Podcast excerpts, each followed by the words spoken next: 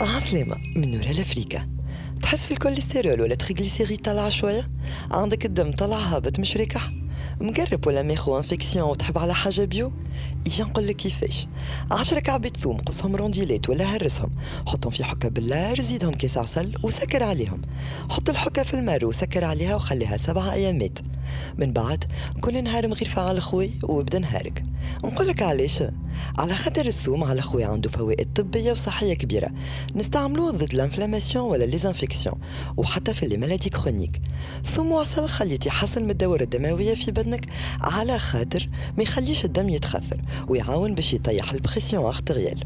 en fait الثوم كعب كي نهرسوه تخرج منه une substance تعاون باش désintoxiquer الدم وتنحي كالكسيم تاع الكوليسترول وي contrôler ال triglycérides ال combinaison تاع الثوم والعسل تقوي من المناعة ويعاون باش يقوي في ال réponse ضد الفيروسات والبكتيريات.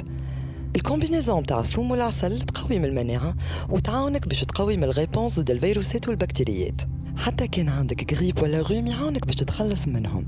surtout كي تاخو بانتظام مغرفة من هال sirop هذيا على خاطر يحفز من نشاط les anticorps المسؤولين على ال voies respiratoires donc مغير من الخليط هذايا على خوي مدة جمعة وعمل pause جمعة وهكذا دواليك وشوف الفرق.